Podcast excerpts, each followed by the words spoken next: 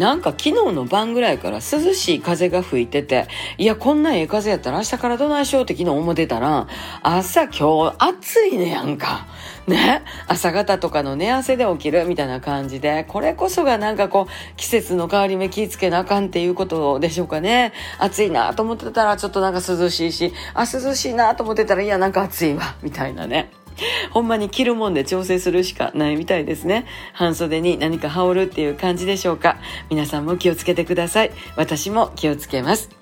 えー、東京に来てプロモーションの方も、あの、1日おきの感じで、非常に良いペースでやらせていただいております。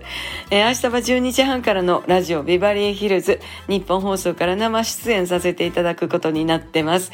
えー、高田先生と久しぶりに会うねんな。ちょっとワクワクしますね。本当になんかあの、いつもね、あの、冗談交じりに、あ、お前までやってたのかよみたいな感じで言うてくれはるんですけど、え、そちらこちらに愛を感じております。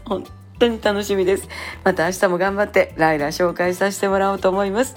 エリアフリーとかタイムフリーとかでもね、聞けますからまたそんなご案内もさせていただこうと思ってます。また明日、また明日、また明日、また明日、また明日。